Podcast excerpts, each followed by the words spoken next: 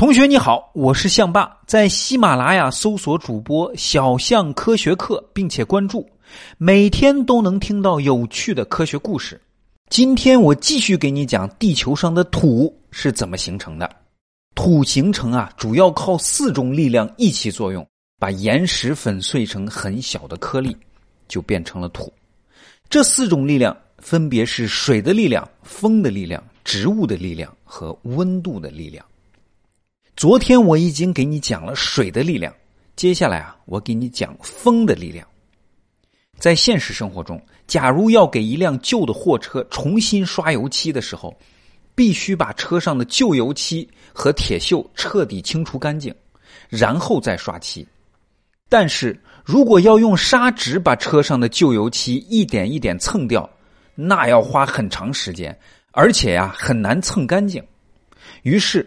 人们就创造了一种用风把旧油漆吹掉的工具，这种工具啊叫做喷砂枪，就是能把沙子喷出来的枪。你见过洗车工人手里拿的那个喷水的枪吧？跟它长得很像，只不过啊，这种枪喷出来的不是水。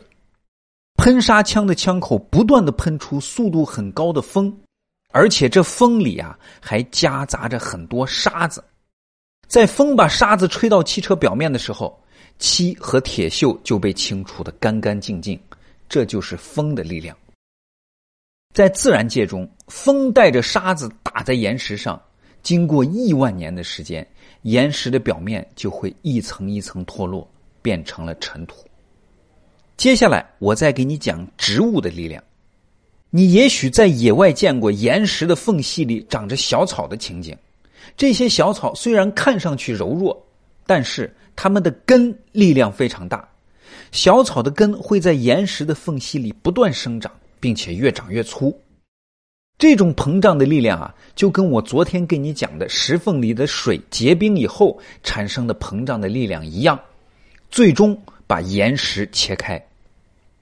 不仅是小草，树木也一样。下次你到山里游玩的时候，仔细观察一下经过的岩石，你会经常看到树木的根深深的扎在岩石的缝隙里。看起来柔弱的植物，用生命的力量切开了看起来坚不可摧的岩石。这是地球上每天都在发生的奇迹。最后啊，我要给你讲温度的力量。昨天我说过，水冻成冰的时候，体积会膨胀。但是啊，在自然界中，绝大多数物质都跟水不一样，它们在温度高的时候膨胀，温度低的时候就会收缩，这叫热胀冷缩。物质不仅会热胀冷缩，而且不同的物质热胀冷缩程度也不同。我们来假想一个实验：把一块铁和一块体积一模一样的铜，同时加热到一百度的时候。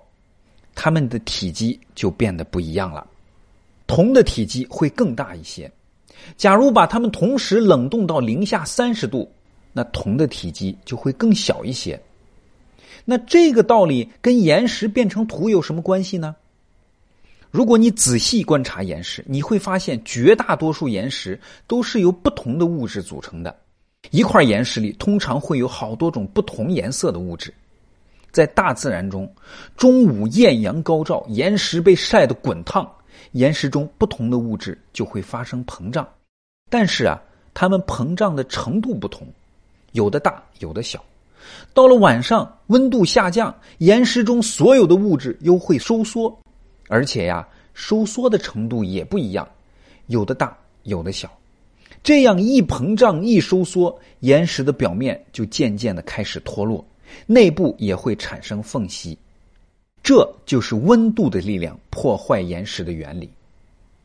水、风、植物、温度这四种力量一起作用在地球表面的岩石上，经过亿万年漫长的时间，就有了生物赖以生存的土。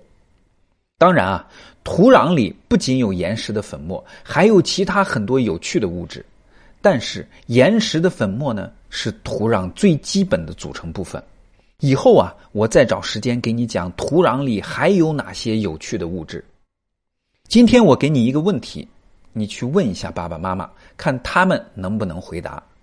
风是怎样把岩石变成土的呢？赶紧去问爸爸妈妈吧。今天的科学故事就讲到这里。如果你想听更有趣的故事，现在就搜索主播小象科学课，并且关注，快去关注吧！祝你早日成为班里的科学达人。